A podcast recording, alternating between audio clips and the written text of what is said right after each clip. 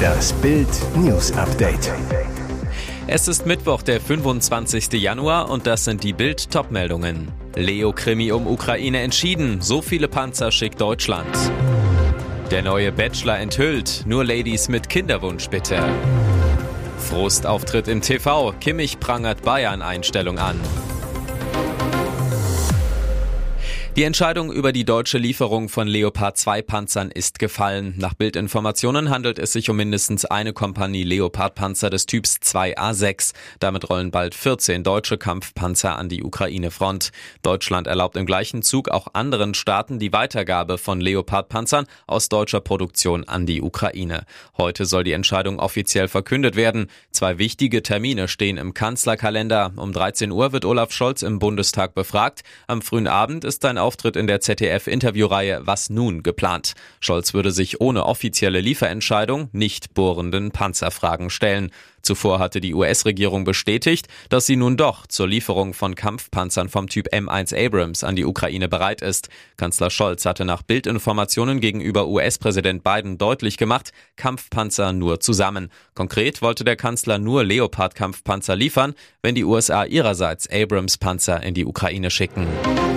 Nach dem Aufstehen holte er sich eine Flasche Jägermeister und zehn Bier. Er sagt, als ich sie ausgetrunken hatte, stellte ich die Flaschen auf wie beim Fußball in der 4-3-3-Aufstellung und machte davon ein Foto. Der Todespfleger Mario G. aus dem Münchner Klinikum rechts der Isar. Jetzt steht er wegen Doppelmordes in München vor Gericht. Weil er mit schwerem Hangover nach Suffabenden seine Ruhe vor den Patienten haben wollte, verabreichte er den betagten, frisch operierten Senioren schwerste Beruhigungsmittel. Zwei Menschen starben, drei Patienten überlebten überlebten nur knapp seine heimtückischen Angriffe, darunter auch Dichter Hans Magnus Enzensberger. Der Fall in dem Münchner Top-Klinikum lässt auch in Abgründe in der Pflege blicken.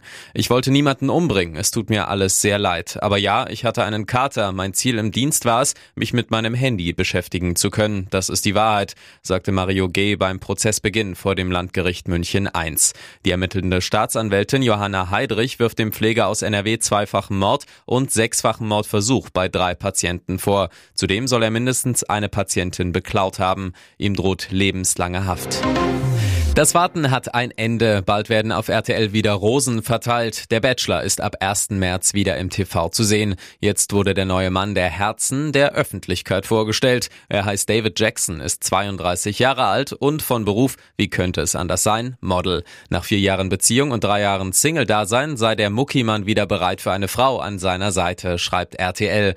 Meine Vorstellung von einer passenden Partnerin ist ein sehr liebevoller Mensch, ein familiärer Mensch, sagt Jackson. Er selbst sei mit sehr viel Liebe groß geworden. Die Kindheit war von drei Frauen geprägt. Seine Mutter, die ältere Schwester und seine Zwillingsschwester. Alles, was mich heute ausmacht, habe ich diesen drei Frauen zu verdanken, so Jackson. Und was macht ihn aus? Der neue Bachelor sagt, Ehrlichkeit, Offenheit, Empathie, Einfühlungsvermögen. Dass man zuhört, um verstehen zu wollen, das sind so Dinge, die ich in mir trage. Der halb US-Amerikaner möchte Nägel mit Köpfen machen. Ich will endlich die richtige Person kennenlernen, mit der ich auch das Thema Familienplanung angehen kann. Also nur Ladies mit mit Kinderwunsch bitte.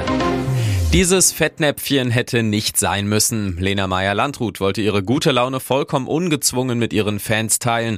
Doch so gut gemeint der Gedanke war, hat Lena damit nicht ins Schwarze getroffen. Mal wieder nicht. Denn nach einem fröhlichen Urlaubsschnappschuss aus den verschneiten Bergen Österreichs zeigte sich Lena nun ausgelassen blödelnd auf dem Rücksitz eines Autos. Und genau das werfen ihr nun ihre Fans vor. Lena, was ist mit deiner Vorbildfunktion? Die 31-jährige Musikerin wirkt erfrischend ausgelassen und gut drauf als sie sich auf der Rücksitzbank eines Multivans für einen neuen Post auf Instagram filmt. Dabei lacht sie und singt und sieht trotz Jogginghose und neonfarbener Trainingsjacke stylmäßig wie aus dem Ei gepellt aus. Das Make-up frisch, die Haare liegen. Doch was einigen der mehr als 5 Millionen Instagram-Followern auffällt, ist, dass die ESC-Gewinnerin von 2010 während der Fahrt nicht angeschnallt ist. Tatsächlich werden in den meisten Kommentaren Rufe nach Lenas Vorbildfunktion laut. Es herrscht Anschnallpflicht. Es gibt vielleicht noch nicht genug Unfalltote, klasse Vorbild, schreibt ein User. Einige Fans haben aber auch durchaus Sinn für Humor und stehen Lena bei. Oh nein, seht an, sie hat einen minimalen Fehler gemacht, cancelt sie bitte. Neuer Verletzung, Torwarttrainer, Rauswurf und jetzt läuft es auch auf dem Platz nur mäßig. Die Bayern siegen wieder nicht. Nach dem 1 zu 1 in Leipzig zittern sie sich in der Bundesliga gegen starke Kölner in letzter Sekunde auch zum 1 zu 1. Richtig sauer über das Ergebnis war Bayern-Star Josua Kimmich. Im Sat 1 Interview schimpft er, da müssen wir sicherlich darüber reden, gerade was unsere Herangehensweise, Einstellung und Bereitschaft angeht. Wir kriegen wieder ein Gegentor nach einem Standard. Das haben wir in der Hinrunde das ein oder andere Mal gekriegt. Das müssen wir schleunigst abstellen. Das haben wir in der vergangenen Saison besser gemacht. Weiter erklärt er, das ist relativ einfach zu ändern. Das ist nicht so, dass es eine Sache von Technik und Taktik ist. Das ist einfach die Bereitschaft. Ich erwarte, dass wir das schnell geändert bekommen. Besser lief es in der englischen Woche für Leipzig und Wolfsburg. RB fuhr einen 6 zu 1 Kantersieg auf Schalke ein und ist vorerst Tabellenzweiter. Der VfL fuhr beim 5 zu 0 bei der Berliner Hertha den sechsten Sieg in Serie ein. Hoffenheim und Stuttgart trennten sich 2 zu 2. Und jetzt weitere wichtige Meldungen des Tages vom Bild Newsdesk. Jetzt müssen Deutschlands Biertrinker schlucken. Die Brauereien saufen ab. Grund der Teuerschock bei den Produktionskosten. Deutschlands Brauer schlagen in Bild Alarm.